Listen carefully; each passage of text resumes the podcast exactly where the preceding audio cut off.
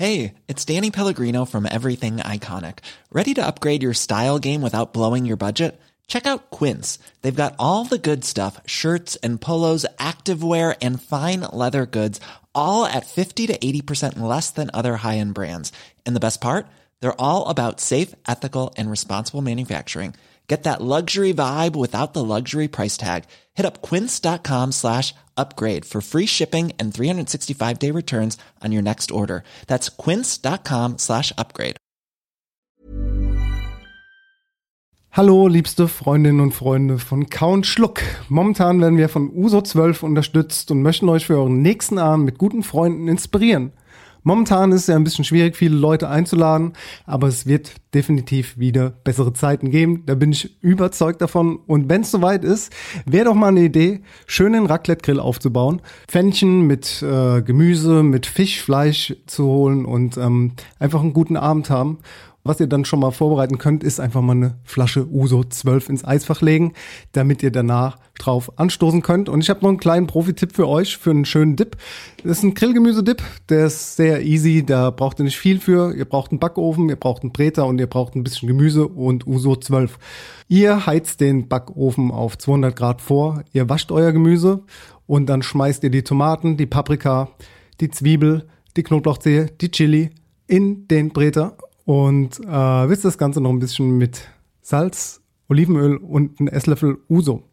Das Ganze wird so lange gebraten, bis es weich ist. Es kann ruhig ein bisschen Farbe nehmen. Wenn das Ganze weich ist, dann holt ihr das aus dem Ofen. Zwischendurch rührt ihr das einfach mal ein bisschen um, wendet es mal, damit die eine Seite, wenn sie schon braun ist, die andere auch noch braun wird. Danach zieht ihr die Tomate von der Haut ab, die Paprika ebenso, macht die Kerne raus und äh, von der Knoblauchzehe holt ihr auch noch die Schale ab. Das Ganze kommt dann entweder in euren Stab- oder Standmixer und dann mixt ihr das Ganze fein, schmeckt das nochmal mit ein bisschen frischen Zitronensaft ab, einer Prise Meersalz und einem Müh Uso 12 ist saulecker und ich glaube, eure Gäste werden euch dafür einfach lieben. Und wenn ihr danach fertig seid, wie gesagt, holt den Uso 12 aus dem Eisfach und schön auf Eis oder pur. Es ist alles möglich. Und für alle, die es ein bisschen softer mögen, sage ich mal, solltet ihr den 12 Gold, den milderen, süßen Anislikör aus dem Hause Uso am Start haben. Der kommt nach dem Essen genauso gut pur auf Eis und bei den Mädels und Jungs definitiv gut an. Hashtag für meine Freunde das Beste. Trinkt bewusst und habt jetzt viel Spaß mit der neuen Folge Kauen Schluck. Das ist gekochter Schinken, das ist Teewurst, das ist Erdbeerkäse. Bio ist für mich Abfall. Kau, kau, kau und schluck. So schlecht schmeckt es doch gar Du nicht. denkst, es wäre aufschlicht. Gatsch, da kommt die Soße richtig raus. Kau, kau, kau und schluck. Kau und Schluck. Hallo und herzlich willkommen bei Count Schluck. Es ist mal wieder soweit. Jede Woche erscheinen wir in letzter Zeit. Es ist wirklich, also man kann ja wirklich die Uhren nach uns stellen. Mann, Mann, Mann. Nicht verkehrt. Heute haben wir einen ganz besonderen Gast. Wir sind heute nicht alleine, denn ähm, es ist ja immer mal wieder gewünscht, dass wir auch große Themen besprechen. Und ähm, ein Riesenthema in meinem Leben sind Kohlenhydrate. Und äh, deswegen äh, haben wir äh, nicht lang gefackelt und haben heute einen echten Brotexperten dazugeholt. Einen Bäcker, äh, aus Speyer. Das ist ganz in der Nähe beim äh, Dennis Meyer. Speyer in der Nähe vom Meyer, äh, nämlich den Sebastian von äh, den Brotpuristen. Die habt ihr vielleicht sogar schon mal auf Instagram gesehen. Kommen wir gleich zu erstmal. Hallo Sebastian, was geht ab? Ja, hallo in die Runde. Schönen guten Abend. Ja, vielen Dank, dass ich dabei sein darf. Hier aus Speyer, Speyer in der Pfalz. Äh, danke für die Einladung. Ich bin sehr gespannt, was die nächste Stunde bringt und worüber wir so quatschen und ja, was, was abgeht einfach hier. Sehr wahrscheinlich werden wir über Brot reden, weil du bist ja ein Brotpurist und äh, das haben sich wirklich auch die Leute gewünscht und jetzt gerade in der Zeit machen ja sehr viele Leute auch Brot zu Hause und ähm, hoffen auch wirklich auf Expertentipps von dir, weil wir äh, sind jetzt nicht die Brotexperten, das bist du und äh, wir freuen uns auf jeden Fall auf deine Expertise. Schön, dass du da bist. Hallo Sebastian. Ja, hallo, guten Abend nochmal. Ja gut, Brotexpertise versuche ich mal so, so viel wie möglich dann hier reinzubringen, einzu, einzubringen. Äh, es ist tatsächlich so, das habe ich mitbekommen, jetzt seit, seit dem ersten Lockdown schon, äh, backen die Leute Brot wie verrückt zu Hause. Wir kriegen auch dauernd Anfragen, ob man unseren Sauerteig kriegen kann und äh, da ist ein richtiger Boom durchs Land gegangen, habe ich das Gefühl. Die Hobbybäcker werden immer mehr. Bei mir ist es genauso gewesen. Also ich habe auch angefangen irgendwie im ersten Lockdown. Ich bin ja Koch genau wie Dennis, zwar nicht auf seinem Niveau, aber Ähm, äh, ja, äh, will ich auch nicht weiter drauf eingehen. Aber auf jeden Fall, auf jeden Fall äh, ist es so, ähm, dass ich da auch mich so ein bisschen ans Brot rangetraut habe und ähm, da mal ein bisschen rumversucht habe und dann natürlich auch grandios hin und wieder gescheitert bin. Ähm, deswegen finde ich es doppelt so geil, dass du heute da bist. Und ähm, ich kann dir mal ganz kurz vielleicht erzählen. Genau, was hast du denn witzig. gemacht? Was hast du denn gemacht? Was, was, was war denn los? Was war, was war das Rezept? Wie bist du denn vorgegangen? Also erstmal finde ich übrigens witzig, du hast eine richtige Strahlkraft gerade anscheinend, denn ich glaube, ich habe dich jetzt ähm, äh, äh, bei zwei Bekannten von mir in der, also erstmal bei äh, erst was Paul Ripke, glaube ich, den habe ich gesehen. Ähm, mhm, da ja. wurde ich zum ersten Mal bin ich auf deinen Namen gestoßen oder auch auf die Brotpuristen. Ähm, da habt ihr ja irgendwie ein Brot gemeinsam ge äh, gebacken und habt es dann irgendwie auch so geil an die Leute verteilt und mit so einer Rutsche ähm, ja, nach ja, draußen irgendwie. Das sah irgendwie geil aus. Und äh, dann habe ich euch noch bei ähm, bei äh, Jule Wasabi hat dann irgendwie noch Brot geteilt. Genau. Da war ich so, ah, was ist denn jetzt los? Und dann sagt der Stecker, wollen wir über Brot reden? Ich glaube, ich habe einen guten Gast, nämlich die Brotpuristen. Da habe ich gedacht, also wirklich genial. Mhm. Also da kann man ja wirklich immer äh, sagen, herzlichen Glückwunsch. Ja. Da kommt das eine zum anderen. Was ist da bei ne? dir los? Stark. Was ist da bei dir los? Keine Ahnung, ich mache einfach die Dinge, wo ich Bock drauf hab und äh, dann, dann, dann, dann klappt's auch meistens. Also das mit Paul war einfach so, ähm, der, der kommt ja aus Heidelberg, das ist ja nicht weit von Speyer, ne? Und mhm. ähm, ich habe von dem mal Klamotten bestellt, seine Pari-Klamotten, und dann hat er mir irgendwie eine, eine Insta-DM geschickt, hat gesagt, äh, krass, Auestraße in Speyer, äh, die kenne ich, da war ich in meiner Kindheit irgendwie gefühlt jede Woche, weil meine Oma hatte da eine Immobilie. Und so ist der Kontakt mhm. entstanden, haben wir so ein bisschen hin und her geschrieben. Dann hat er gesagt, wenn er dann in Deutschland ist im äh, September, dann kommt er mal bei uns vorbei und will mal unsere Brote probieren. Und das hat ihm so gefallen bei uns, dass er gesagt hat, er kommt mal für einen halben Tag und backt mit uns Brot. Und dann hat er sogar im Verkauf noch eine Stunde geholfen. Das war schon, war schon ziemlich, ziemlich witzig. funny. Ja. Funny, ja. funny. Ja, geil. Also das ähm, äh, finde ich äh, total nice. Äh, Jule Wasabi hat richtig aus Sascha Lobam richtig Werbung gemacht auf ihrem Account und dann habe ich mir die Brote da angeguckt, ey. Und dann bin ich auf eure Seite gegangen und habe irgendwie gecheckt, man kann die sich nicht einfach so bestellen, diese Brote, sondern genau. eigentlich sondern eigentlich habt ihr die denen halt nur zugeschickt, weil ihr die halt kanntet und dachte ich mir, oh, das wäre schön, wenn ich auch so Brote zugeschickt bekomme. Und jetzt kriege ich welche. Das ist natürlich das Allergeilste.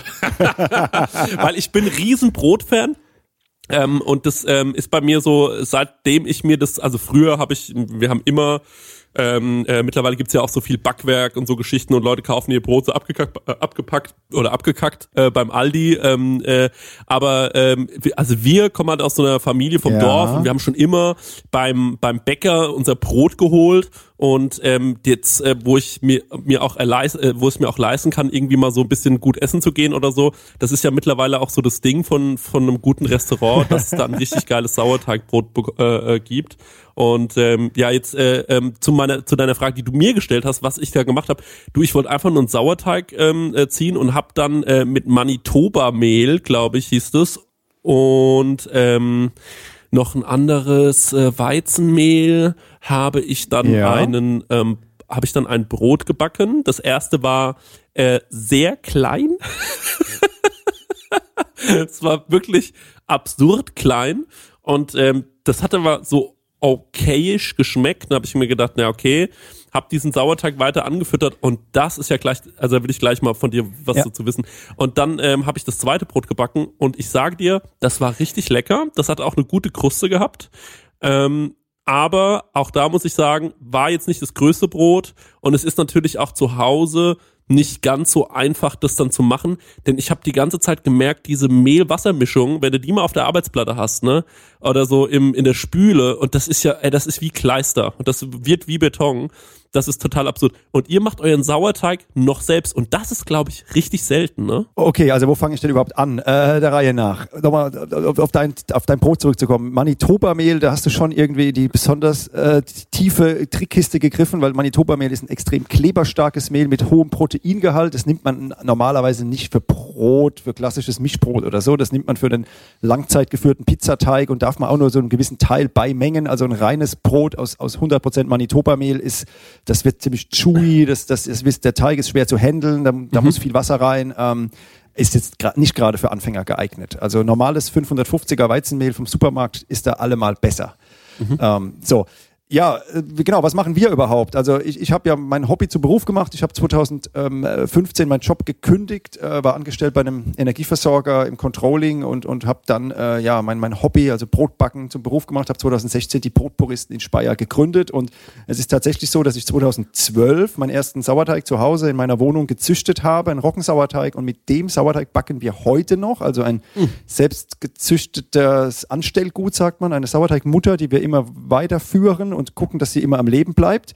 Und ähm, 2013 kam ein Weizensauerteig dazu und so haben wir jetzt diese zwei Sauerteige in Verwendung und das naja, also im Prinzip backen alle Bäcker mit Sauerteig. Ja, das, das, das Entscheidende ist aber, ist es ein selbstgezüchteter Sauerteig mittels spontaner Gärung? Dann, dann, die Winzer kennen das, ne? spontan vergorene Weine, da lässt man einfach den ausgepressten Traubensaft vor sich hingären. Mhm. Oder nimmt man einen Reinzucht-Sauerteig. Das sind Sauerteigkulturen, die im Labor gezüchtet werden. Ähm, das ist per se erstmal nichts Schlimmes, aber es ist nun mal ein, ein Einheitssauerteig. Ja? Und das, das ist dann schon mal der große Unterschied. Hat man einen spontan vergorenen Sauerteig, dann kann man andere Brote erzeugen mit einem eigenen Charakter, eigenen Aroma. Hingegen ein Reinzuchtsauerteig ist immer so ein bisschen flach im Geschmack, bisschen 0815, ist jetzt nichts, nichts wirklich Besonderes. Also das kann man einfach zukaufen, dieses Anstellgut ne, von, der, von der Industrie, wie mhm. ein Winzer auch seine, seine Sauerteig, äh Quatsch, seine, seine Hefen zukaufen kann und kann mit Reinzuchthäfen den Wein ähm, impfen und den Wein machen. Oder er macht es spontan und wir machen es eben spontan. Und mhm. da ist halt viel Disziplin gefragt, viel Know-how. Da müssen die Temperaturen stimmen, die Hygiene muss stimmen. Äh, wir machen jeden Tag ein Sauerteigprotokoll. Also äh, letzten Endes machen wir Hobbybäckerei XXL. Ähm, mhm. Aber äh, ja, das sind halt mittlerweile schon ordentliche Mengen hinten dran und äh, das, was man vielleicht im Kleinen zu Hause noch ganz gut machen kann, man kann jeden Teig streicheln und sich jede, dem Sauerteig wirklich widmen, kann dem einen Namen geben, das machen ja viele. Mhm. Äh, das machen wir halt so gut es geht wirklich im, im Großen und machen das aber zum Glück recht, recht erfolgreich und haben eine sehr gute Nachfrage und ja, wir sind ganz zufrieden, wie es sich entwickelt hat, ja. Also damit ich das richtig verstehe, ihr habt einen Sauerteig, der jetzt schon eigentlich ein paar Jahre alt ist, aber der immer wieder quasi erneuert wird oder aus diesem wird immer wieder neues Brot gebacken und oder verwendet für neues, also neu, was, neues Brot, ja. was ihr backt. Und dann werdet ihr immer wieder irgendwie erhalten die ganze Zeit auch gleichzeitig. Genau, im Prinzip, man, man, vielleicht kennt ihr das noch so aus, aus, aus eurer Kindheit, da gab es mal diesen Hermannkuchen, den ja, man da so rumgegeben den hatten wir hat. In ne? der Grundschule, ja. Ja. Genau. Und der Hermannkuchen ist nichts anderes. Es, ist, es, ist, äh, es sind lebende Mikroorganismen, äh, die sich im Prinzip in einer, in einer breiigen, teigigen, also teigigen Umgebung, so heißt richtig, wohlfühlen, weil das sind Mikroorganismen, die brauchen Mehl oder die Nährstoffe aus dem Mehl als Nahrung und verstoffwechseln die und dann vermehren die sich und dann äh, entstehen im Prinzip ähm, immer mehr Mikroorganismen, wenn man das richtig macht, die man dann wirklich weitergeben kann. Und so ist das, dass man so eine Sauerteigmutter hat, die kann man dann äh, jemandem geben und da kann den Sauerteig dann fortführen. Und nichts anderes machen wir auch. Wir haben unsere Kultur seit 2012 und immer wenn wir Brot backen, nehmen wir eine kleine Menge davon weg von dem Sauerteig. Also wenn wir zum Beispiel 100 Kilo Sauerteig brauchen, dann setzen wir 102 Kilo an, nehmen zwei Kilogramm weg und mit diesen zwei Kilogramm kann man dann den nächsten Sauerteig wieder impfen und wieder zum Leben erwecken, ja. Und, und, und, und das ist das Prinzip, also relativ simpel eigentlich. Wie wird so, wie wird so ein äh, Sauerteig dann gelagert, diese zwei Kilo, die du dann von den 100 wegnimmst? Also wo, wo stehen die rum? Das steht dann bei uns im, im Kühlhaus oder bei den Hobbybäckern dann zu Hause in so einem Schraubglas im, im Kühlschrank. Mhm. Bei vier Grad idealerweise. Du hast gesagt, du hast dein Hobby zum Beruf gemacht. Ähm, wenn ich mich jetzt so ein bisschen im, äh, so umsehe, ist ja der, das Berufsbild des Bäckers, vor allem für, ich sag jetzt mal, junge Leute oder alles, was nachkommt, mega unattraktiv eigentlich. Ne? Wo war für dich so der Punkt, wo du gesagt hast, okay, ich möchte nicht mehr irgendwie Controlling in, in, einem, in, einem, in einem Energieversorger machen, sondern ich möchte in der Backstube stehen. Du bist ja dann de facto ein Quereinsteiger, aber du musstest ja, wie ich aus einem anderen Vorgespräch weiß, musstest du ja auch, was richtig umgeschult. Du bist ein Bäckermeister. Ja, mittlerweile bin ich Bäckermeister tatsächlich, ja. aber als ich die Bäckerei gegründet habe, da habe ich das noch gemacht mit einer Ausnahmegenehmigung, weil es ist ja so, ähm, man darf in, in, Deutschland nicht einfach eine Bäckerei eröffnen, ähm, das dürfen eigentlich nur Meister, weil es gibt ja den Meisterzwang im, im, in gewissen Handwerkszweigen und in der Bäckerei ist das nun mal auch so. Und ähm, jetzt ist es so, dass ich damals aber per, per, per Zufall äh, darauf gestoßen bin, dass man äh, auch eine Ausnahmegenehmigung beantragen kann. In der Handwerksordnung gibt es dann einen Paragraphen und da steht drin, dass man in, in Einzelfällen auch so eine Ausnahmegenehmigung bekommen kann unter bestimmten Voraussetzungen. Und das habe ich gemacht. 2015 habe ich die beantragt und musste dann auch eine Prüfung ablegen, eine praktische Prüfung. ähm, vor Bäckermeistern, tatsächlich Brot und Brötchen backen und habe dann den Eintrag in die Handwerksrolle bekommen als Quereinsteiger und durfte dann auch als ungelernter Bäcker eine Bäckerei eröffnen 2000.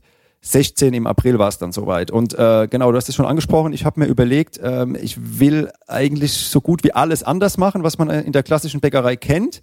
Äh, ich hatte immer so zwei äh, Brillen auf. Einmal so, wie würde ich gerne arbeiten und, und wie will ich es haben in, meine, in meinem eigenen Betrieb. Und die andere Brille, wie wünscht sich vielleicht ein Kunde seine sich seine Wunschbäckerei. Und, und, und so ist es dann gekommen, dass ich gesagt habe, okay, ich will keine Nachtarbeit haben, ich will am Wochenende auch nicht arbeiten. Also waren die Öffnungszeiten Dienstag bis Freitag, 15.30 Uhr bis 18 Uhr. So haben wir angefangen. Mittlerweile sind die Öffnungszeiten 14.30 Uhr bis 18.30 Uhr, haben wir ein bisschen verlängert. Aber ansonsten ist alles gleich geblieben. Montags ist der Vorbereitungstag, da werden die Sauerteige, Baguette-Teige etc. gemacht für, für Dienstag und Dienstag bis Freitag wird gebacken und Wochenende ist frei. Äh, wir haben keine Nachtarbeit. Ähm, alles, alles relativ äh, normal, ja, wie man es als Angestellter eben auch kennt, mit einer normalen Geil. Ja, Arbeitszeit. Richtig, richtig gut, ja. Ey, das finde ich schon mal geil, aber das ist natürlich ein mutiger Schritt, oder? Weil ich meine, ähm, die, also ich hole mir oder mein Bäckerbesuch, der findet morgens statt. Und äh, du sagst dann einfach, nö, wir machen 14.30 Uhr den Laden auf. Also die Pendler lasst ihr außen vor, also das ist eine bewusste Entscheidung auch. Genau, also man kann uns nicht vergleichen mit der klassischen Bäckerei, weil bei uns gibt's ja nur Brot und freitags noch Burgerbrötchen. Ähm, und das Thema ist einfach, dass die klassische Bäckerei ist ja immer mehr zum Vollsortimenter geworden. Da gibt's dann irgendwie ein Fleischkäsebrötchen, da gibt's teilweise Mittagstisch, da kriegst du irgendwie Pasta mit Gulasch und ähm, es wurde immer mehr. Es gab den Kaffee to go und die Sitzplätze und, und, und ich habe gesagt, nee, ich will eigentlich ja wie eine Art Werksverkauf machen. Das hört sich vielleicht so ein bisschen abwertend an, aber es ist nichts, nichts anderes. Wir backen Brot und verkaufen das Brot. Und das mit, der, mit den Nachmittagsöffnungszeiten, das kam daher, ich habe ja, wie gesagt, lange Jahre im Büro gearbeitet und habe da festgestellt, dass die Arbeitskollegen irgendwie alle so vormittags hatten sie so klein, Kleinteile da liegen, also so Feingebäck, sagt man dazu als Bäcker, ähm, also irgendwie ein Plunderstückchen oder ein, mhm. ein Brötchen oder so. Und ähm, die meisten haben dann irgendwie gesagt, oh, die Frau hat angerufen, ich muss auf dem Heimweg, muss ich noch Brot holen. Mhm. Und das ist mir irgendwie so aufgefallen, dass viele ihren Broteinkauf doch irgendwie auf den Nachmittag legen. Da habe ich mir gedacht, okay, in die Nische kann ich reingehen. Ich habe einfach ähm, nachmittags ein frisches, warmes Brot, weil bei den meisten Großfilialisten wird das Brot ja schon nachts um zwei Uhr gebacken, weil es um fünf Uhr ähm, im Auto sein muss. Und wenn mhm. du dann als Konsument abends um, um 17 Uhr ein Brot kaufst, ja, dann ist das dann schon irgendwie 15 ja, Stunden ja. alt. Oder auch ein Baguette, was man ja eigentlich wirklich frisch essen sollte, ist da schon Stunden alt. Ähm, und bei uns kriegst du halt nachmittags ein warmes Baguette. Und ja, zum Glück hat's hat's funktioniert. Ich habe es einfach mal probiert. Äh, natürlich musste die Brotqualität stimmen. Die hat zum Glück gepasst vom ersten Tag an, äh, dass die Kunden gesagt haben, hey, das schmeckt schon anders als jetzt irgendwo bei meinem Bäcker. Äh, es ist schon irgendwie eine bessere Qualität.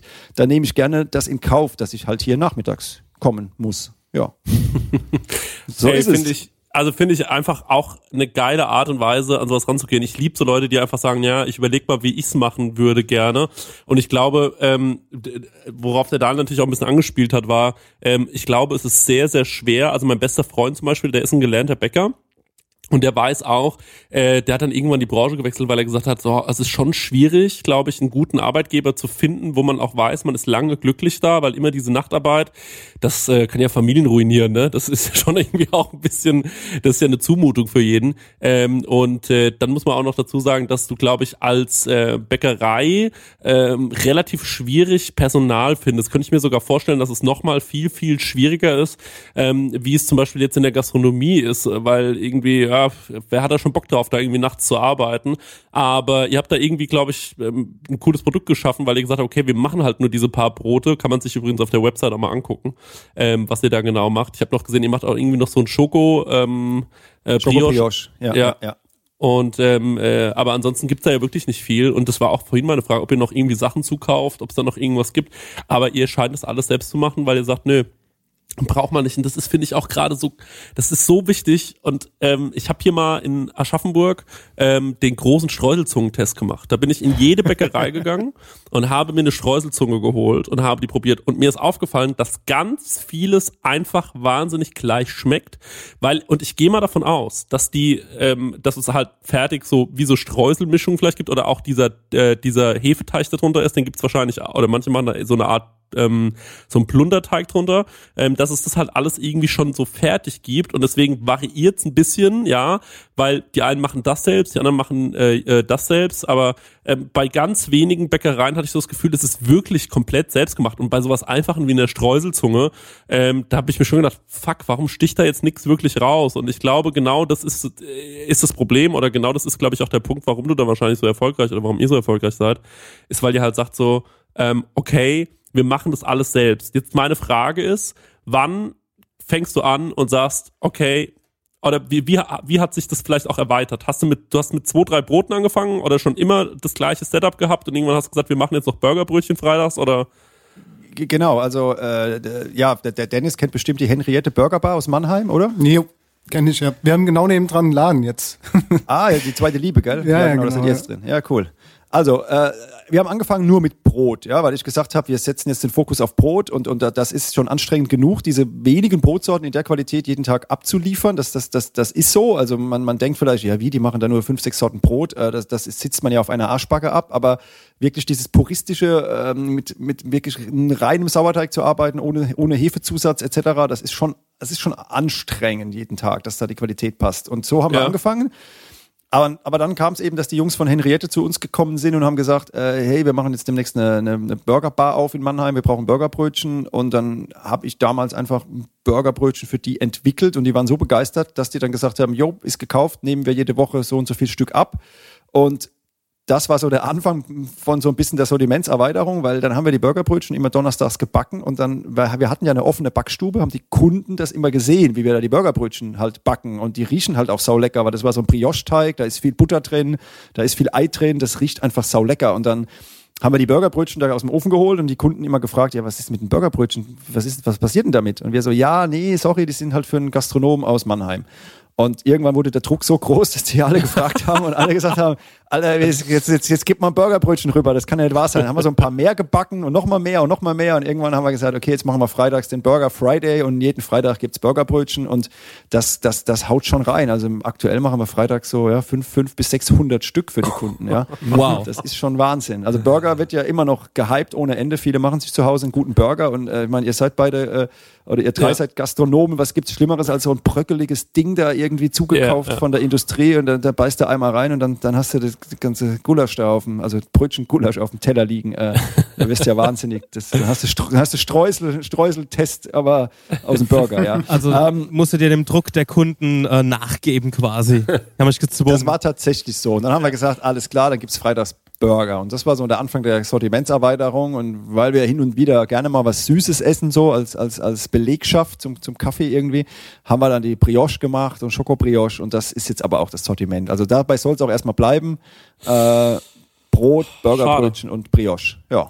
Weil wenn ich mir was wünschen dürfte, wäre das nächste ein Schokocroissant, weil ich finde, das Schokocroissant ist auch sowas, da kann man auch so richtig, wenn man so zu einem Bäcker geht oder so, da, das sind so die Dinge, daran messe ich meinen Bäcker. Wie schmeckt mir das Brot? Ähm, also jetzt mal den handelsüblichen Bäcker. Und was macht er so für ein Schokocroissant? Weil ich finde, das Schokocroissant ist das so das Standard, da, hat man sich in Deutschland anscheinend drauf geeinigt. Äh, das muss schon bei so einem normalen handelsüblichen Bäcker äh, liegt so ein Schokocroissant immer rum. Und wenn ich dann schon sehe, dass das so eine industrielle, ähm, äh, äh, äh, wenn das so ein industrielles Schokocroissant ist, dann verlasse ich den Laden, da habe ich überhaupt keinen Bock drauf. das sag ich denke ich mir so, Leute, gebt euch doch wenigstens beim Schokocroissant noch ein bisschen Mühe. Aber da musst du natürlich, wenn du das wirklich ähm, äh, selbst machst, dann auch noch einen Blätterteig selbst machen. Das ist natürlich auch ein, äh, also das ist Schweine viel Arbeit, Da ne? hätte, ich, da hätte ich eine Frage dazu, weil der Chris hat auch vorhin gemeint, als er jede Streuselzunge der Stadt probiert hat, dass auch vieles gleich geschmeckt hat. Und jetzt kommt noch Ja. ähm, dieses Thema auf mit, okay, so ein Blätterteig ansetzen ist auch natürlich immer eine, eine, eine Sache für sich. Und was noch hinzukommt, ist natürlich auch zu diesem ganzen Berufsbild auch noch dieser Preiskampf, den man halt hat. Ne? Also untereinander halt auch. Ich meine, man kann auch zu so einem Billigbäcker gehen und ähm, so ein Schnellbäcker oder so ein Aufbackbäcker und kann sich für 10 Cent ein Brötchen holen. Also wie schaut's denn, hast du irgendwie, Sebastian, einen Überblick über das Berufsbild oder sagen wir mal die, die Branche des Bäckers heute in Deutschland? Weil alle sind so, alle meinen so, oh, wir brauchen gescheites Brot und die Deutschen, das ist alles so wichtig mit dem, mit dem, mit dem frisch gebackenen Brot und Brot ist überhaupt so grundsätzlich unsere Gottheit. Wie ist es denn eigentlich bestimmt, so um die Bäckerzunft in Deutschland und was diesen ganzen Preiskampf angeht? Hast du da irgendwie einen Überblick? Ich habe einen sehr guten Überblick. Du drängst mich jetzt ein bisschen in die Ecke, aber ich habe ja, ich habe ja, ähm, ähm, ich habe ja den Podcast von euch so ein bisschen, in, um mich vorzubereiten, angehört die letzten Folgen und habe gemerkt, ihr haut da auch schonungslos mal die Wahrheit raus. Insofern. Ähm, Ja, du musst ja keine glaub, Namen können- nennen oder irgend sowas, ne? Du wir kannst können ja schon offen reden, genau. Ja, ja. Also ich sag mal so, es, es, es, es, es, ist, es ist, glaube ich, bei euch auch, es gibt ja die An Anuka, ne? ich war noch nie dort gewesen, aber da habe ich auch schon gehört, was es da alles gibt für Gastronomen ähm, und letzten Endes ist es ähm, ja bei der Bäckerei leider auch so, du, es gibt eigentlich nichts, was du nicht zukaufen kannst. Du kannst sogar den, den fertigen Blätterteig, den fertigen Plunderteig, du kannst, du kannst wirklich alles, du kannst auch ähm, Mürbteig aus dem Sack machen, also wirklich nur anrühren. Ähm, und, und das ist, das ist, das ist so, da redet man natürlich nicht so gerne drüber, aber diese Convenience-Produkte, die sind schon verbreitet, weil wenn man mal auf so eine große Bäckermesse geht, also es gibt zum Beispiel in Stuttgart immer die Südback, es gibt in München die IBA, das sind riesige Bäckermessen und die, die großen, großen Stände, wo wirklich sehr viel Personal steht, wo wirklich ein riesen Messebau betrieben wird, das sind nun mal die Vertreter, die, die Hersteller von Backmischungen, Backmittel etc. Ähm, und das ist leider zum Teil äh, schon die Realität, dass, dass auch viel zugekauft wird. Aber ich will jetzt auch gar kein Bäcker-Bashing betreiben. Ich kann nur noch eine Geschichte dazu ähm, erzählen. Ich habe ja die Meisterschule eben besucht und ähm, da war auch mein Anspruch, dass ich für die praktische Prüfung wirklich alles äh, puristisch mache. Da mit, mit, also reines Sauerteigbrot ohne Hefezusatz, ähm, natürlich Croissant, Blätterteig, alles mit, mit Butter statt Margarine. Und, und da kam dann aber tatsächlich der Fachlehrer zu mir und hat gesagt, warum gibst du dir jetzt den Stress hier, den Blätterteig mit Butter zu machen? Nimm doch Margarine, der Kunde schmeckt doch sowieso keinen Unterschied. So, bam. Ja. Und das ist, das ist, das ist, das ist ein Teil der Wahrheit, nun mal, da muss man, muss man so sagen, dass, dass die, die Qualität, der Qualitätsanspruch meiner Meinung nach nicht überall ganz so geil ist, aber das, das, das muss man auch erklären, wo die Gründe herkommen oder wo, die, wo, der, wo, der, wo, der, wo der Hase im Pfeffer liegt. Ähm, ihr habt schon gesagt, der Preiskampf ist enorm, weil es ist ja in den 90er Jahren passiert oder Nuller Jahren, dass überall an der Ecke die, ähm, ja, ich will jetzt keine Werbung machen, aber ihr kennt diese ganzen Läden, wo man sich aus der Klappe da irgendwie sein Croissant holen kann oder auch beim, beim Supermarkt. Überall gibt's ja, auch bei der Tankstelle gibt's ja ähm, Backwaren to go. Mhm. Und das sind Tiefkühlteiglinge, die für einen kleinen Taler eingekauft werden. Die Aralfrau backt es nicht morgens alles selbst. Das glaube ich nicht. das ist wirklich ein Schock. Das, ist ein auch Schock. mein. Weltbild ist auch zerstört. Ich habe es auch die ganze Zeit geglaubt. An der Tankstelle ist auch grundsätzlich teurer, die, wenn man dort einkauft. Ne? Also Stimmt, Achtung. das kommt ja noch dazu. Es Ja. ist ja auch noch teurer. du hast vollkommen recht. Ja, Stenger deckt auf. Ja, Entschuldigung, Das ist Sebastian, wir haben dich das ist unterbrochen. Ja Das sorry. Sebastian, Ich- für die Habt Unterbrechung. ihr, also habt ihr noch nicht gesehen, was das an, an der Tankstelle stehen die doch immer und da werden durch die Brezeln geschwungen und die Ladenstangen gerollt. Das ist doch, das ist doch Front, ja. Front Baking, ja. Ja, genau, Frontbaking. Also, aber das ist ja eben genau, das ist passiert, dass natürlich dann, es gab überall Backwaren für kleines Geld und was dann viele Bäcker oder die meisten meiner Meinung nach gemacht haben, sie haben versucht, diesen Preiskampf aufzunehmen und, und noch billiger äh, zu produzieren und zu gucken, wo kann man noch an der, an der, an der Effizienz, an den Kosten schrauben und äh, letzten Endes zu Lasten natürlich der Qualität. Und natürlich hat man auch immer gesagt, der Kunde will, will viel Auswahl, will ein großes Sortiment. Da wurden immer mehr Produkte dazugenommen, ohne irgendwelche Produkte rauszuschmeißen. Und so kommt es, dass manche Bäcker 60, 70 Artikel haben. Und für mich wäre das unvorstellbar, wie, also überlegt euch mal, ihr habt eine Speisekarte mit 70 Produkten. Wie, sollt ihr, wie wollt ihr da die Qualität hochhalten? Ist das, ist Ja. das machbar? Nee, natürlich absolut nicht. Aber ähm, du, du sagst es, äh, du sagst es ja schon vollkommen richtig, Eddie.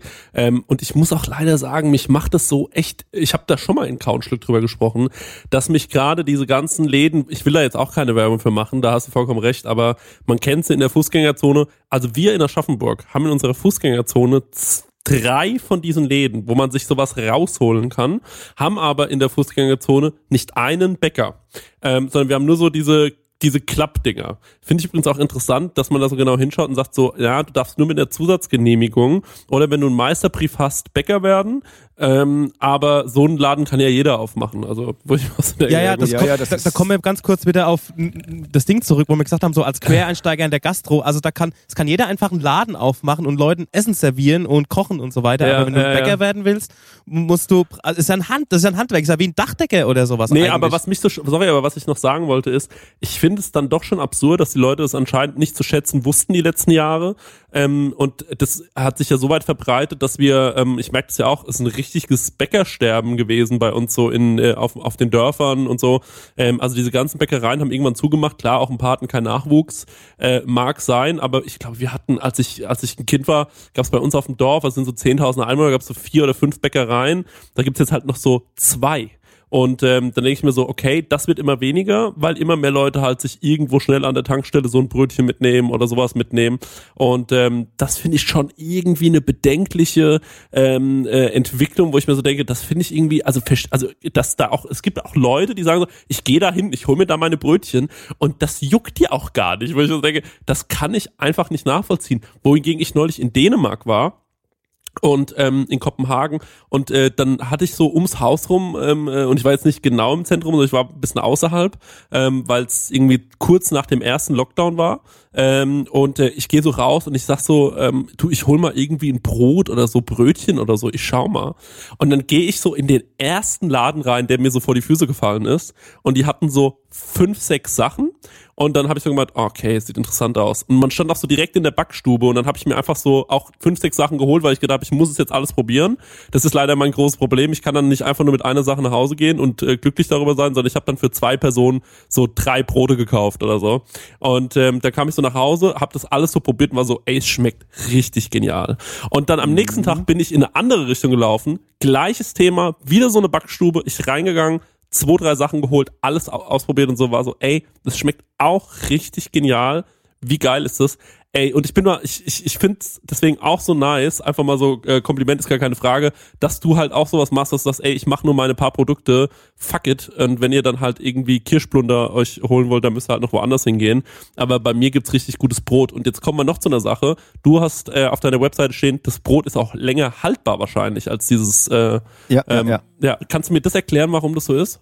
Ja gut, das ist im Prinzip äh, eine, eine Kombination aus verschiedenen Dingen. Äh, wenn man, äh, so wie wir, wir, wir sind echt Qualitätsfreaks, wir versuchen jeden Tag ans Limit zu gehen. Das heißt, wir gucken schon mal Punkt eins, dass wir so viel Wasser wie möglich in den Teig bekommen, weil äh, Wasser heißt letzten Endes Frischhaltung. Aber dann wird der Teig sehr weich, dann ist er schwer vom Handling. Man darf es auch nicht übertreiben, aber letzten Endes sind das alles Teige, die kannst du nur von Hand formen, von Hand backen, ähm, wohingegen in der Industrie gibt es maschinengängige Teige oder bei Großfilialisten ist es meistens so dann doch, dass irgendwo eine Maschine zum Einsatz kommt, die den Teig formt und dann muss der Teig per se schon mal fester sein. Und äh, ein festerer Teig ist einfach, ja, weil weniger Wasser drin ist, nicht so lange ähm, haltbar. Dann kommt hinzu, dass wir ja reine Sauerteigbrote backen ohne Hefezusatz. Das heißt, die brauchen schon mal längere Quellzeit, längere Stehzeit, bis der Brotleib aufgegangen ist. Da vergehen teilweise äh, bis zu zwei Tage. Also wenn wir so über Nacht geführte Sauerteigbrote machen, dann, dann, dann wird, wird der Teig, also der Sauerteig wird mittwochs gemacht, der Brotteig donnerstags und gebacken wird am Freitag. Und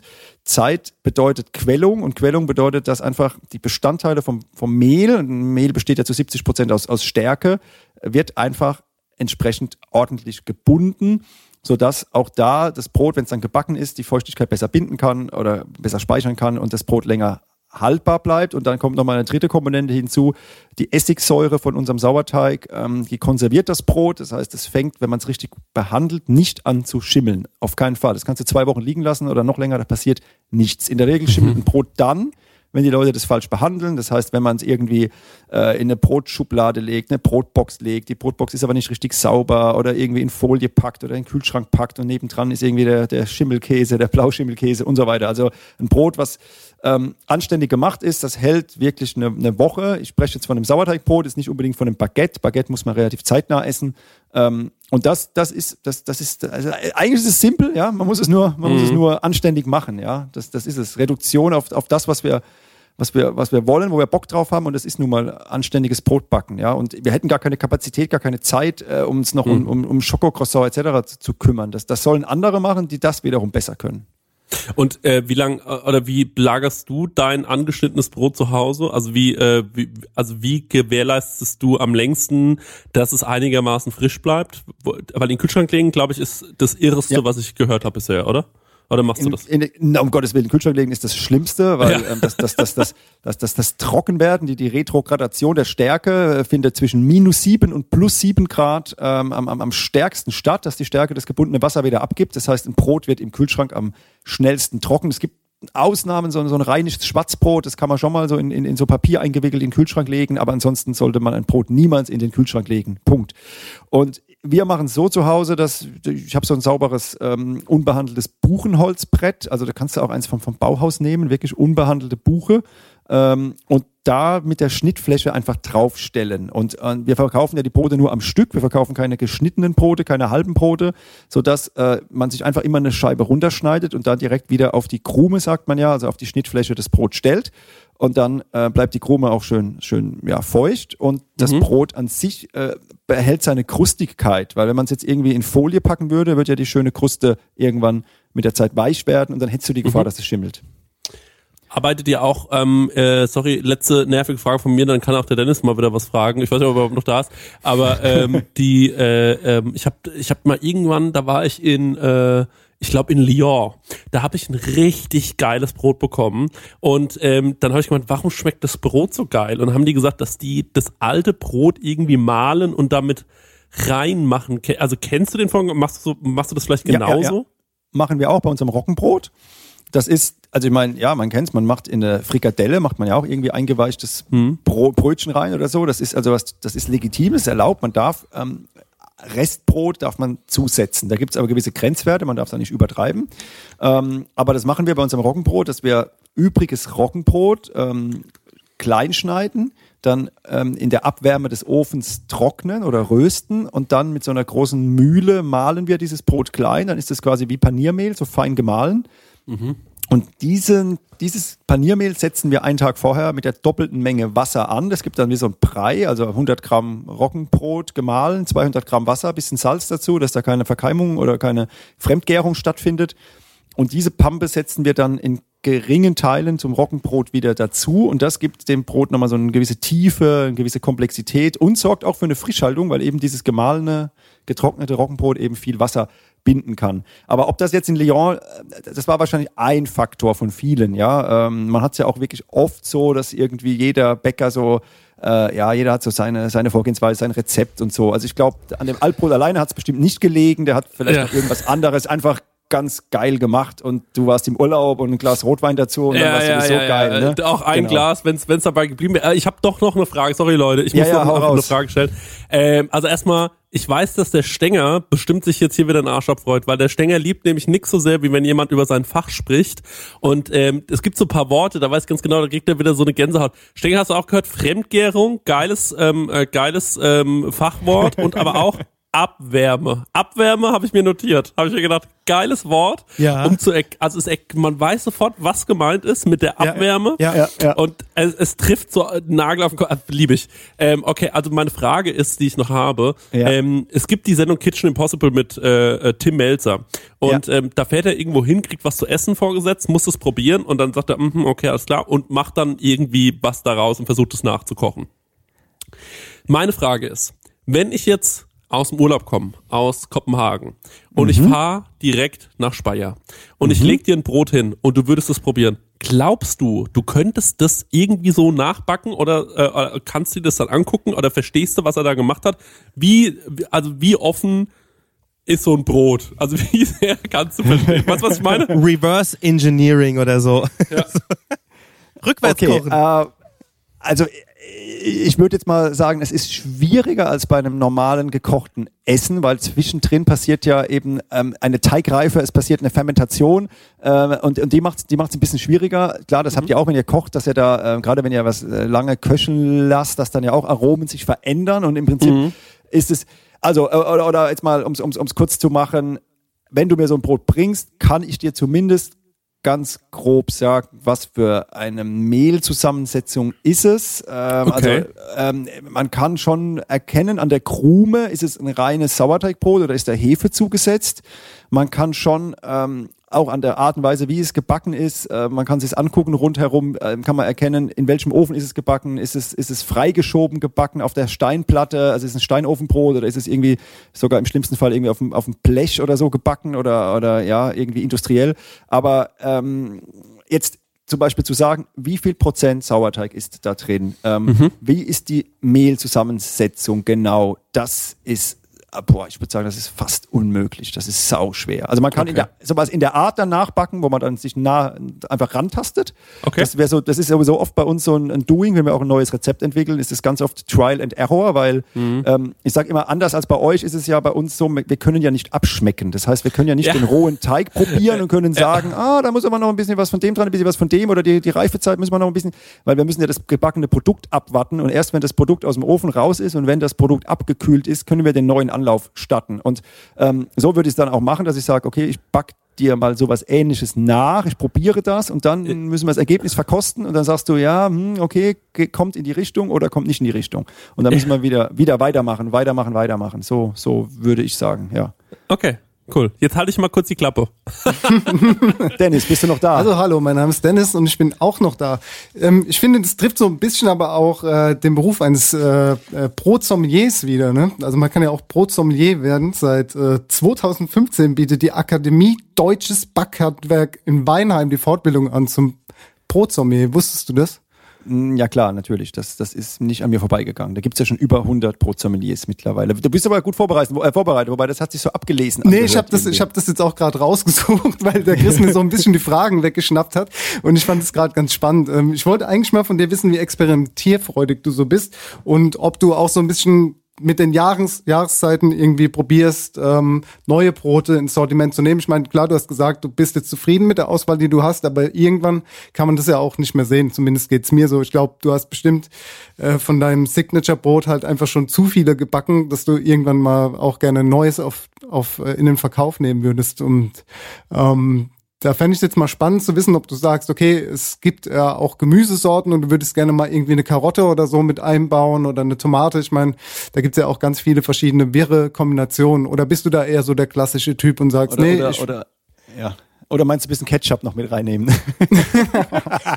ja, zum Beispiel, ist auch eine Tomate gewesen. Ich würde es machen. Genial.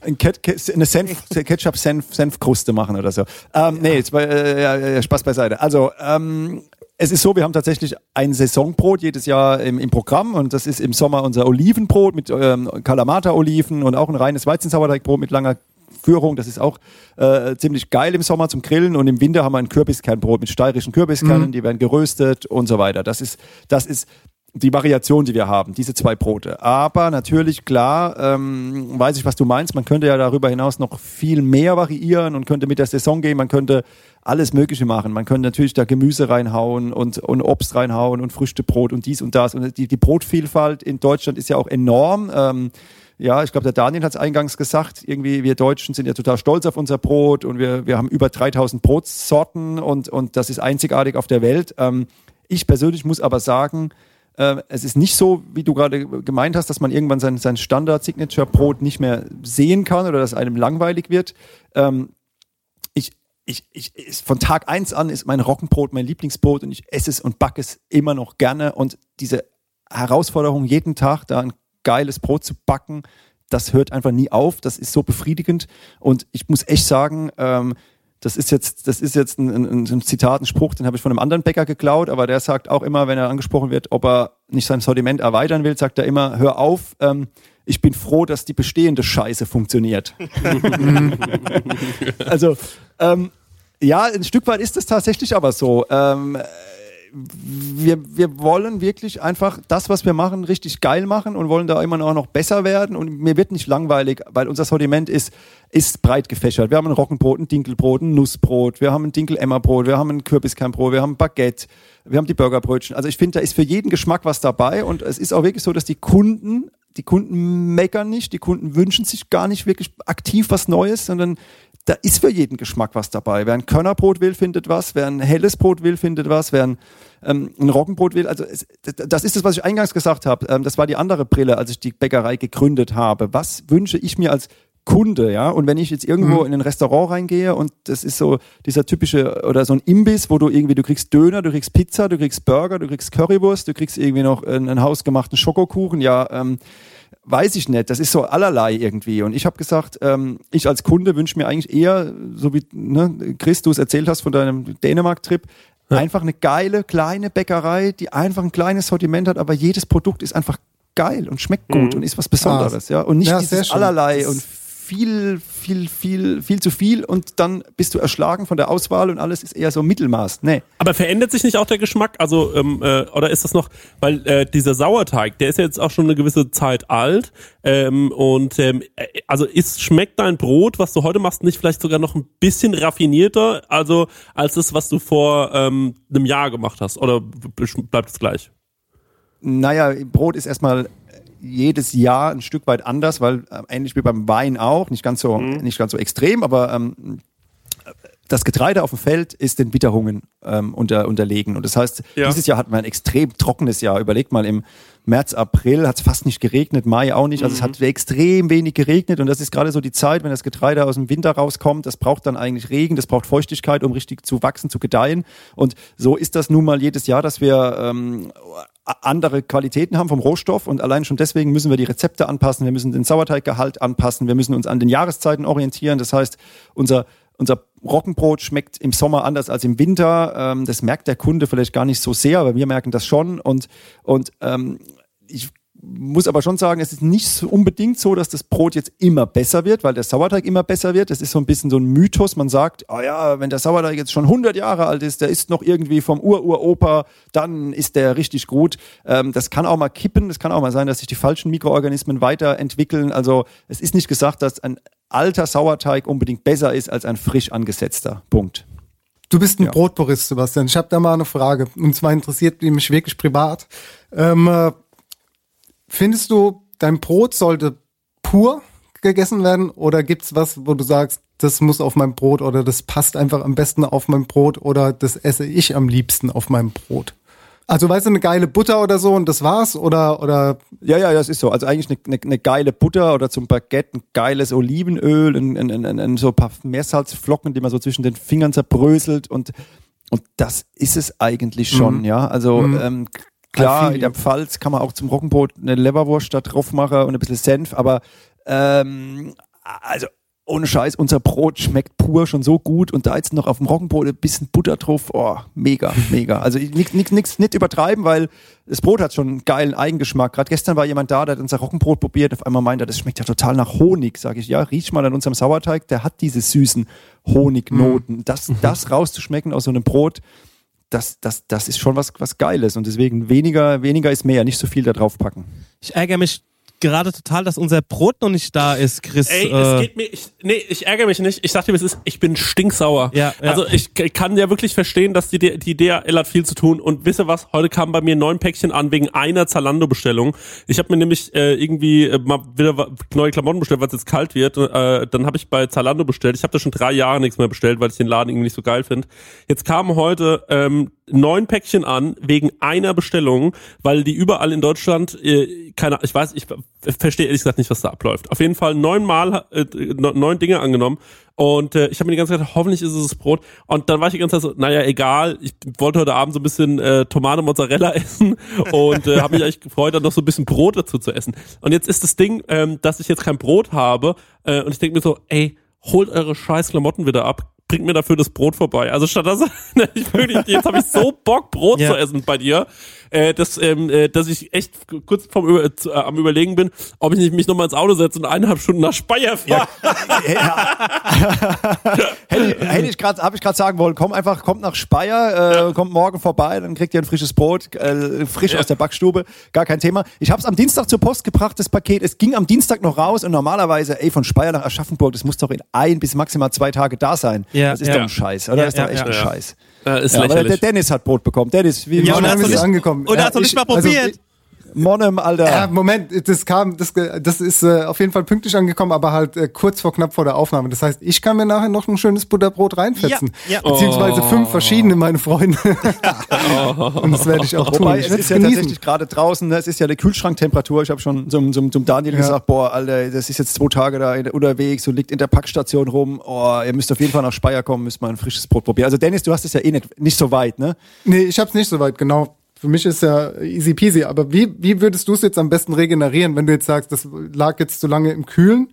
Ähm, also Ja, also würdest, jetzt, würdest du mir jetzt empfehlen, dass ich es einfach pur aufschneide oder würdest du es irgendwie nochmal äh, in der Pfanne rösten oder toasten oder ist das für dich Katastrophe, wenn das Oder in den Ofen toastet? legen vielleicht oder nochmal in den kurz. Ofen, ja.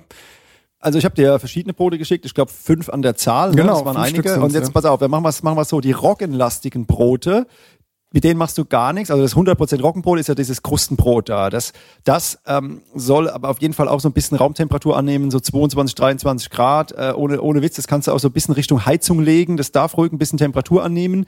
Äh, und dann würde es einfach so aufschneiden und so essen, wie es ist. Und die weizenlastigen Brote, das Dinkel-Emmer-Brot zum Beispiel, also Dinkel ist ja eine Unterart vom Weizen, oder, also Dinkel Emmer ist dieses, dieses Kastenbrot mit dem Schnitt oben, ne? Ja, der, das ist ja. glatte Brot. Dann das Kürbiskernbrot ist auch weizenlastig. Die würde ich tatsächlich in Scheiben schneiden und in Toaster stecken.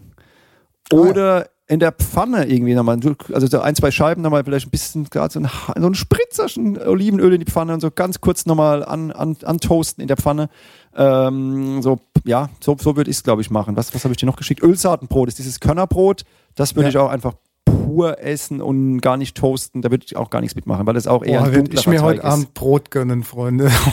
ich sag's euch. Ja, dafür haben wir uns- uns das am Wochenende dann. Genau, dafür nehmen wir, da, da, genau, dafür machen wir heute Abend Low Carb einfach. Ganz genau.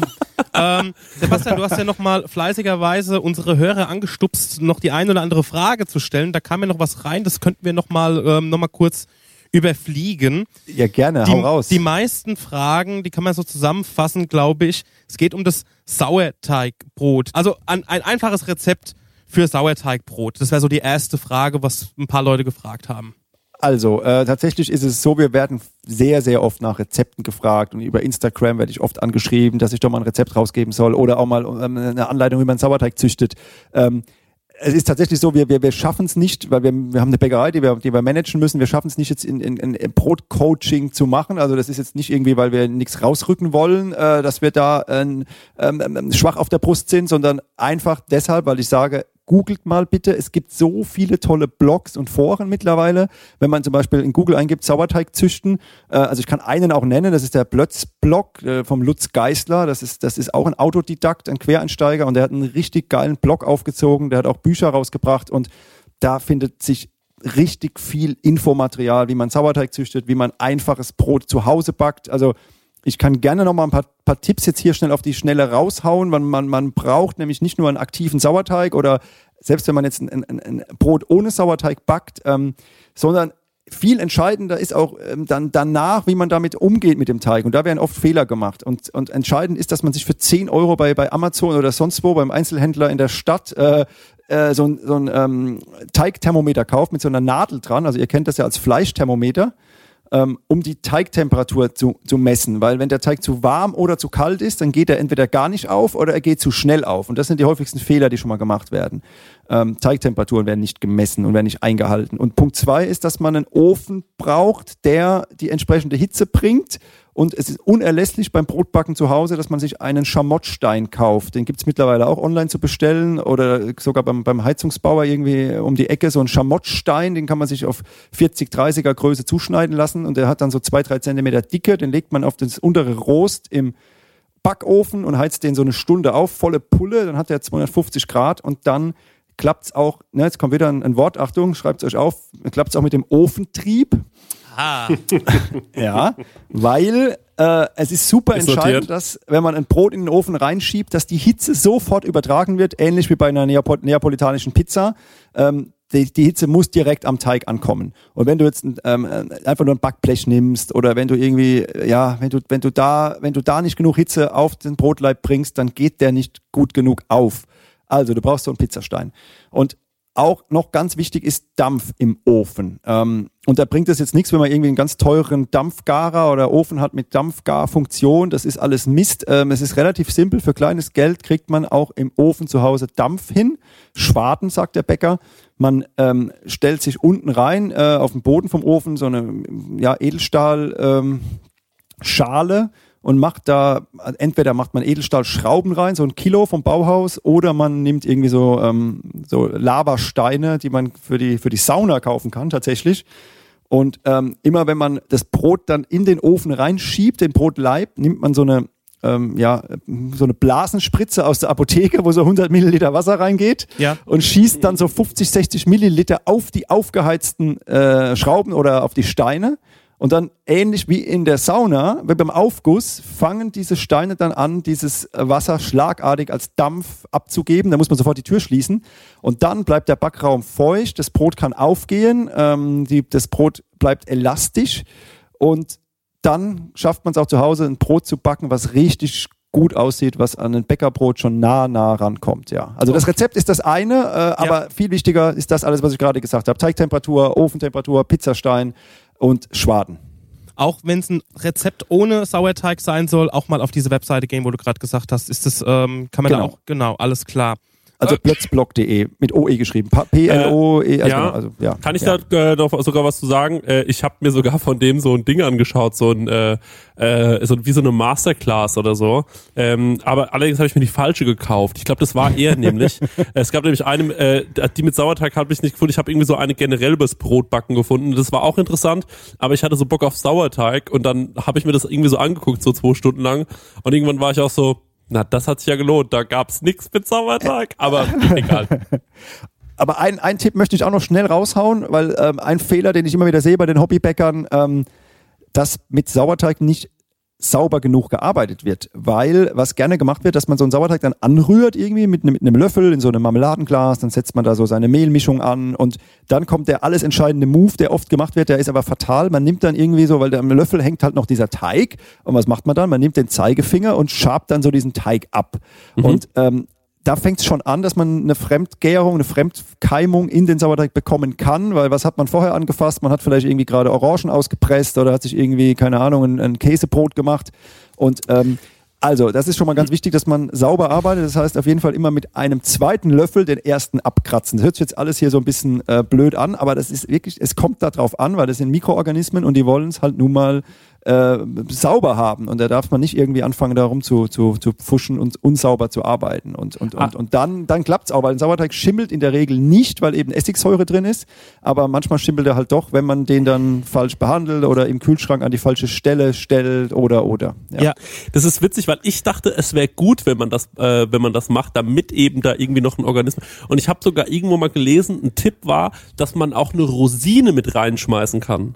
Ja, ja, das stimmt schon. Man kann mit Rosinen oder mit, mit generell mit Früchten kann man, kann man ein, ein Hefewasser ansetzen. Das, das, ich meine, Ros- Rosine ist, ist eine Traube und, und, und aus Trauben macht man Wein. Also man kann, man kann auch Früchte vergären, man kann einen Apfel reiben. Aber da, das Entscheidende ist halt, dass man da ähm, dann wirklich den, den, den Apfel, die Apfelschale da reinreibt, aber dann weil du sagst, es ist wichtig, dass man da nochmal was reinbringt, ja, aber nicht eben die, die, die, die mit den Fingern da drin rumfummeln, wo man vielleicht wirklich, also die, die Hände sind ja nie keimfrei, sonst müsstest du ja bei 100 Grad waschen.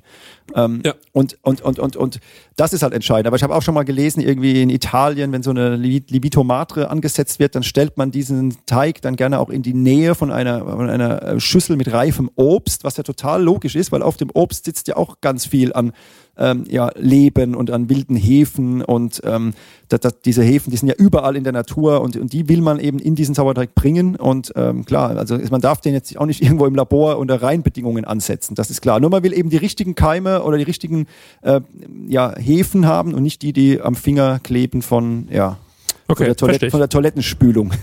Oh ja, das wäre blöd. Vielleicht beantwortet das auch die Frage von Vittorio Cadaldi, weil auf seinem Sauerteig bildet sich nach ein paar Tagen im Kühlschrank eine dunkle Flüssigkeit, die er dann abträgt und den Teig neu anfüttert. Ist das normal oder kann er da etwas besser machen? Also es gibt ganz viel, was mit dem Sauerteig passiert, äh, was nicht schlimm ist. Also im Prinzip nur, wenn der Haare bekommt, wenn er furchtbar riecht. Also wenn man da dran riecht und er riecht so, dass man den am liebsten wirklich wegschmeißen möchte, dann ist er wirklich nicht mehr gut. Wenn sich so ein bisschen Fusel bildet, also so eine Flüssigkeit obendrauf, das ist Fusel, ist das überhaupt nicht schlimm. Ähm, das ist ganz normal. Das sagt aber, dass der Sauerteig Hunger hat, die Mikroorganismen. Ähm, das heißt, man muss da relativ zeitig den Sauerteig füttern. Man sollte sowieso so einen Sauerteig, äh, ja, wenn der im Kühlschrank steht, wenn man nicht zum Backen kommt, einmal in der Woche sollte man den füttern. Das heißt, man macht da einfach Mehl und Wasser dazu, dass die Mikroorganismen wieder was haben zum Verstoffwechseln. Aber nochmal so eine Flüssigkeit obendrauf, man sagt dazu wirklich Fusel, das ist nicht schlimm, das kann man unterrühren, das kann man abkippen, da passiert gar nichts. Also Ähm, alles im Rahmen, was da ja. Okay, alles, alles noch im, im, im Rahmen. Und ähm, äh, dass der manchmal auch so ein bisschen nach Nagellack riecht, dass ein frisch angesetzter Sauerteig sogar nach Erbrochenem riecht. Also das ist einfach, das ist einfach normal, das, das muss so sein. Aber äh, wie gesagt, wenn das so riecht, dass man da, also dass man, dass man das, das Glas am besten in die Ecke werfen möchte, dann, dann ist, dann ist, dann ist zu spät. Ja. Welcher Vorteil hat denn ähm, Sauerteig gegenüber von Hefe, fragt Götz Riedel. Gut, also Sauerteig ist ja die älteste Art, also mit Sauerteig zu backen, ist die älteste Art Brot zu backen, weil die, die, die Presshefe, die Industriehefe, die wurde ja erst erfunden vor, jetzt müsste ich lügen, 100, 150 Jahren. Das war ja dann irgendwann auch ein Abfallprodukt von der Bierherstellung. Ähm, also vor, vor, vor, vor, vor tausenden von Jahren gab es nur reine Sauerteigbrote. Und letzten Endes ist es immer so, wenn man sich der Natur bedient, so ist es ja auch beim, beim Kochen, ne, wenn man irgendwas fermentiert, ja, ähm, gibt es ja auch ganz, ganz viel, was man auf natürliche Weise fermentiert, das heißt jetzt irgendwie ein Sauerkraut beispielsweise, ähm, dann, dann, dann ist das schon mal besser, als wenn man jetzt irgendwie was dazu macht, was das Ganze beschleunigt oder was das Ganze unnatürlich ablaufen lässt. Das heißt, Hefe ist per se erstmal nichts Schlimmes, aber Hefe wurde entwickelt für einen einzigen Zweck. Also die heutige Hefe, die man kaufen kann im Supermarkt, dient nur dazu, dass der Teig schnell aufgeht, dass der Teig ähm, schnell backbereit ist. Und ähm, mit Sauerteig dauert alles ein bisschen länger. Und wenn das Ganze länger dauert, dann bildet sich mehr Aroma, das Brot wird komplexer, es wird einfach individueller, weil jeder Sauerteig sein eigenes Aroma mit reinbringt. Ähm, und aber ganz entscheidend ist auch, dass das Brot, wenn es in Sauerteig gebacken ist, bekömmlicher ist, ähm, dass die, dass die, ähm, die Mikroorganismen den, äh, den, den, den, den Stärkeanteil im Mehl einfach schon besser verstoffwechseln. Und wenn wir jetzt noch mehr ins Detail gehen wollen, es gibt im, im Roggenmehl gibt es sowas, nennt sich Phytinsäure. Das ist was, was für den menschlichen Körper nicht gut ist, weil die Phytinsäure bindet im Körper ja wichtige äh, Mineralstoffe, Magnesium, Calcium etc. Und die Phytinsäure wird deaktiviert, wenn Säure ins Spiel kommt. Also wenn man mit Sauerteig backt, ist das Brot auch einfach für den Organismus besser zu verwerten, die Nährstoffe sind besser aufzunehmen. Also ähm, ja, ja, ja, ja, ja, okay. ja, so. Nee, nee, ähm, also ist eigentlich ein Beschleuniger, sozusagen, um diesen Sauerteig, die, die, dieses Sauerteig-Konzept quasi zu überspringen. Habe ich das richtig verstanden? Dass die Hefe das einfach ähm, beschleunigt oder ein Ersatz dafür ja. ist? Ja. Okay. Also, also äh, man muss ja mal sagen, es gibt drei, ganz grob jetzt drei Arten Brote zu backen. Es gibt reine Sauerteigbrote und da muss es nicht Roggensauerteig sein. Das kann auch Weizen, Dinkel, whatever sein. Also man kann ja fast aus allem Sauerteig machen. So, das ist Punkt eins. Reines Sauerteigbrot ohne zugesetzte Hefe. Das ist das, was, was wir machen, mit Ausnahme unseres Baguette. So, Punkt zwei. Man kann eine Kombination machen aus ähm, Sauerteig und Hefe. Und das ist das, was tatsächlich die meisten Bäcker auch machen. Da wird so zwei Prozent Hefe in der Regel dazugegeben in einem normalen Bäckerbrot, weil man da einfach die Gelinggarantie hat, dass das Brot auf jeden Fall auch in einem definierten Zeitrahmen aufgeht. Man kann das dann relativ gut steuern. Nach dem Kneten vom Teig dauert das so und so lange und dann ist der backbereit. Ähm, und das dritte ist ein reines Hefebrot ohne Sauerteig. Und das sind aber dann die Brote, die liegen dann immer recht schwer im Magen. Das ist immer so, wenn man jetzt irgendwie chefkoch.de ähm, schnelles, schnelles Bauernbrot zum Abendessen eingibt oder so, ja, irgendwie so, so, so ich sag jetzt mal so ein Thermomix-Rezept, so zack, zack, zack, schnell zusammenrühren, ähm, Würfel Hefe dazu, halbe Stunde gehen lassen, Teig formen, halbe Stunde gehen lassen, backen das ist nicht ganz so geil, weil dann hast du wirklich so einen Klotz im Bauch liegen und Mhm. wir Menschen sind nicht dazu gemacht, die Stärke, und ich sage es nochmal, Weizenmehl besteht zu 70 Prozent aus Stärke, die Stärke zu verstoffwechseln. Ähm, da muss vorher ein bisschen Fermentation, ein bisschen Teigabbau, sagt man, muss stattfinden. Ich würde noch zwei Fragen bringen. Einmal eine Frage, die, die begreife ich nicht. Vielleicht begreifst du die Frage, Sebastian. Ja. Der Fabian Glasen fragt, wie ersetze ich Altbrot in Rezepten sinnvoll, um trotzdem die Frischhaltung und den Geschmack positiv zu beeinflussen? Okay, also Altbrot ist das, was ich vorhin angesprochen habe. Wenn wir unser Ja. Roggenbrot klein schneiden und wieder vermahlen und beifügen, da gibt's eigentlich gibt's da nichts, was man, was man, was man wirklich als, als eins zu eins Ersatz nehmen kann. Was gerne genommen wird, das ist kein Witz, sind Kartoffelflocken und Kartoffelflocken, ja, anders, also ne, jeder kennt Kartoffelbrei aus dem Päckchen zum Anrühren. Ähm, und und das, das wird tatsächlich gerne genommen, weil Kartoffel Flocken binden auch sehr viel Wasser. Dann gibt es noch sowas wie Flohsamenschalen, die binden ein, ein, ein Vielfaches an, an Wasser. Ähm, das sind alles so, so, Dinge, die kann man ersatzweise nehmen. Aber ah, ich muss schon sagen, also ich bleibe als Purist gerne bei, bei den Grundzutaten Mehl, Wasser, Salz. Und ein Altbrot ist ja eigentlich nur äh, Mehl, Wasser, Salz, ne, wieder verwendet. Ähm, ich bin kein Freund von solchen ähm, ja, Streckmitteln, ist jetzt das falsche Wort, hört sich so negativ an, aber ähm, wenn man jetzt da anfängt mit Kartoffel, ähm, ja, Pulver oder, oder so Flohsamenschalen und so, ähm, kann man machen, aber das sollte so ein, ich finde, das soll so ein Übergangsschritt sein. Als, als Einsteiger kann man das sehr gut machen, aber irgendwann sollte man vielleicht überlegen, ob man nicht doch davon wegkommt, um, um, um zu einem noch reineren, klassischeren Brot zu kommen. Ja. Okay. Dann habe ich noch die letzte Frage, die ich bringen würde, und zwar der Hannes fragt. Ähm, er ist begeisterter Hobbybäcker. Seit Tag 1 versucht er sich an dem perfekten Baguette, Präsidentenbaguette hat er geschrieben, mit Ja. 48 Stunden kalter Gare. Ja. Ähm, es passiert recht regelmäßig, dass die Baguettes unten aufreißen und ich komme nicht so hundertprozentig dahinter, was es ist. Liegt das hauptsächlich an der Gare und Einschneidtiefe? Fragezeichen. Er nutzt in seinem in einem Restaurant nur einen Umluftofen, also keine direkte Hitze von unten. Also scheint jemand aus der Gastronomie zu sein. Also sein Baguette reißt regelmäßig unten auf. Okay, das kann natürlich mehrfach, mehr, mehrere Gründe haben, aber ich kenne tatsächlich auch das Präsidentenbaguette. Das ist nämlich ein Rezept von Plötzblock. Ich sag ja, der Plötzblock ist, ist einer der bekanntesten und Aha. weit verbreitetsten äh, ja, äh, ja, Blogs für, für Hobbybäcker. So. Ähm, und ich habe das Präsidentenbaguette als Hobbybäcker auch oft und lange Zeit gebacken. Und ähm, das, das, das, was er beschreibt, meines Erachtens ist es direkt schon darauf zurückzuführen, dass er von unten keine anständige Hitze hat, ähm, die das Brot hochdrückt und, und, und, und deswegen auf jeden Fall auch in einem Umluftofen, auch in, ähm, in einem Gastroofen, auch in so einem, äh, was habt ihr da immer so Rat- rational oder wie heißen die Dinger? Ja, rational. Da kann man doch bestimmt auch irgendwie mit einem Schamottstein arbeiten, oder? Äh, ja, ja, den kannst du einfach reinlegen, ne, klar. Aber ich habe äh, nochmal eine Frage. Äh, du kannst vor allem auch beschwarten, super easy. Ja. Also du hast einfach so eine Beschwartungstaste. Aber wie ist es denn mit so einem, also so eine Gusseise, äh, so ein gusseiserner Topf würde auch gehen, oder? Würde auch gehen, genau. Aber da Ja. kommen wir gleich dazu, weil jetzt machen wir einfach noch Baguette fertig, weil Baguette kriegst du im gusseisernen Topf nicht gebacken. Das, das, das, Stimmt, das, das, ist, das ist schwierig. Ähm, also natürlich kann es auch an der Einschnitttiefe liegen, aber äh, also das, so ein Baguette schneidet man ja ein, da braucht man das richtige Werkzeug und, und da muss man eigentlich, am besten nimmt man irgendwie so eine, so eine Rasierklinge, äh, das muss wirklich hauchdünn sein und muss dann wirklich mit Schmackes reinschneiden, dass man das Baguette nicht zerrupft. Also wenn man jetzt irgendwie ein stumpfes Messer nimmt und da rumfummelt und dann zerreißt man den Teig eher, anstatt dass man ihn schneidet. Und äh, wenn ein Baguette oder ein Brot generell an der falschen Stelle aufreißt, wenn ein Brot irgendwo un, ungewollt aufreißt, kann es auch an der Untergare liegen. Das heißt, der Teig ist noch nicht genug gegart. Das war ja auch seine Vermutung oder seine Frage. Ähm, und das kann beim Präsidentenbaguette passieren, weil der Teig wird im Kühlschrank gelagert und je nachdem, wenn der so eine Gastrokühlung hat und der kühlt den Teig richtig äh, aggressiv runter auf drei Grad beispielsweise und wenn der Teig dann zu kalt in den Ofen kommt, ähm, und noch ein bisschen untergarig ist, dann reißt der unkontrolliert auf. Also ein bisschen die Gare verlängern, ein bisschen länger den Teig, bevor man den backt, bei Raumtemperatur stehen lassen, ähm, ruhig ein bisschen, bisschen mutiger werden und den Stein unten drunter und dann, dann, dann, dann könnte es schon klappen, ja, so aus, aus der Ferne jetzt als Diagnose. Also soll er einfach mal die verschiedenen Möglichkeiten durchgehen und gucken, okay, A war es nicht, B war es nicht und einfach mal schauen, wo er rauskommt dann.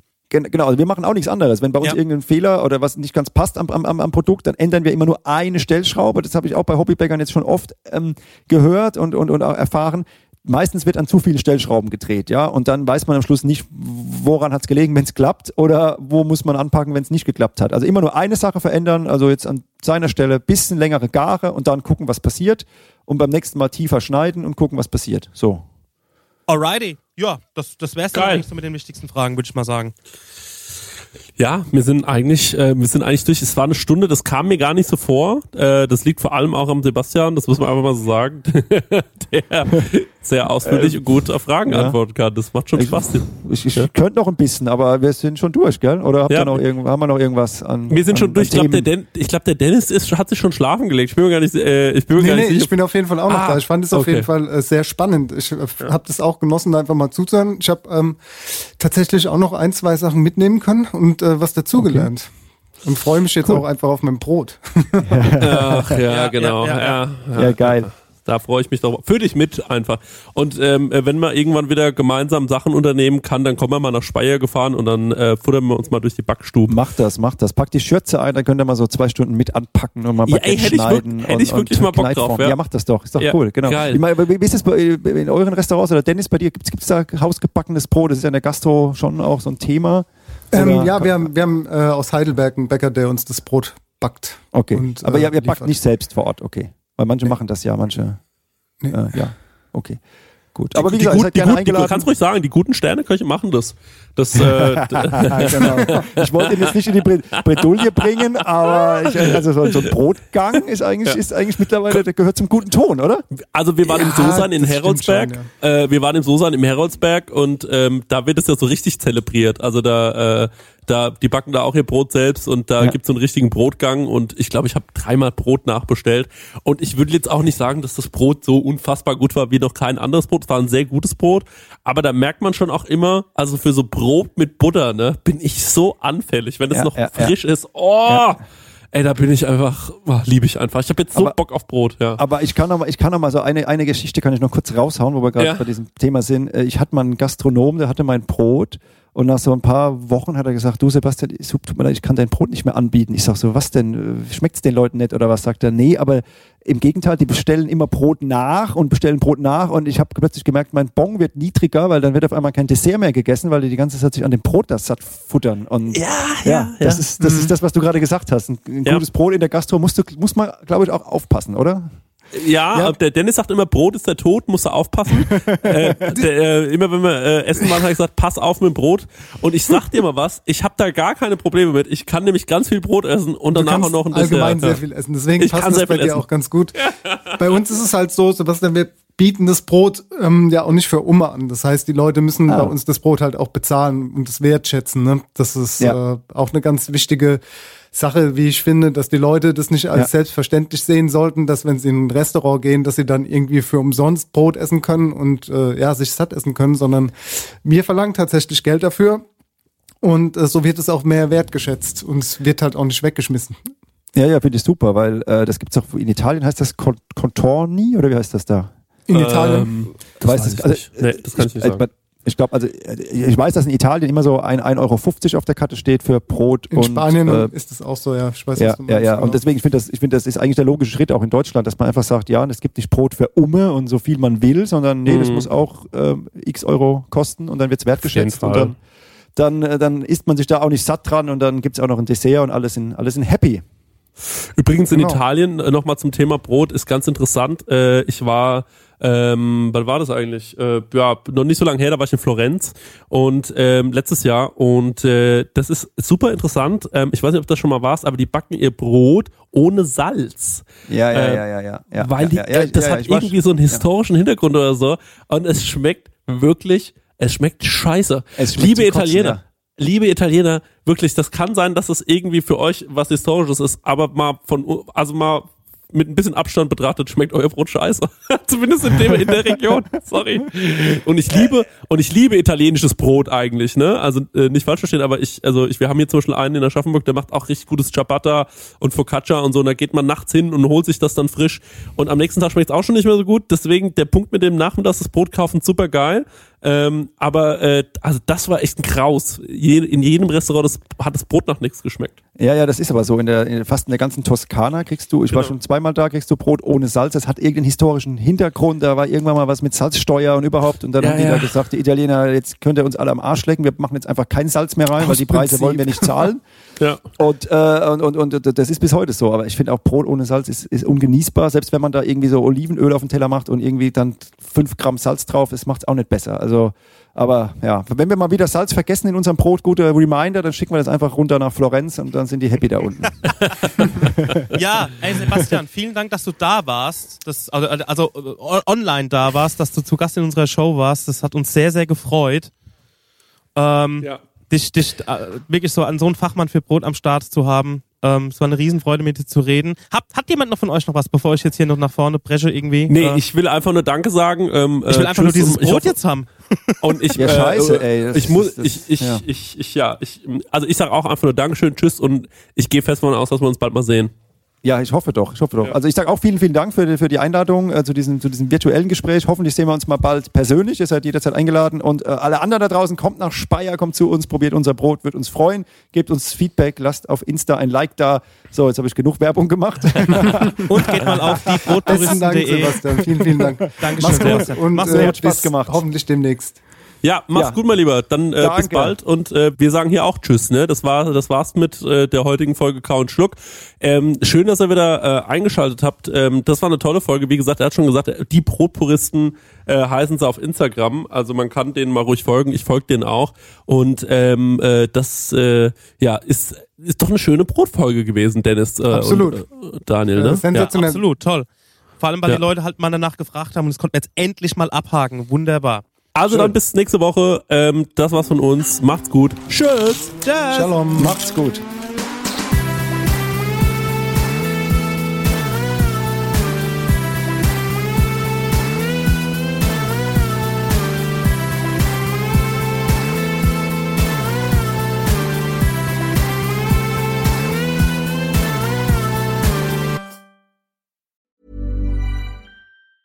Hey, folks, I'm Mark Marin from the WTF Podcast, and this episode is brought to you by Kleenex Ultra Soft Tissues, your ally to help tackle your allergy symptoms this season. I love the change of seasons, but nobody loves pollen and all those other things floating in the air that make you sneeze during this nice weather. Kleenex Ultra Soft Tissues are hypoallergenic and allergist approved, so fight back against watery eyes and runny noses without worrying about irritating your skin. For this allergy season, grab Kleenex and face allergies head on.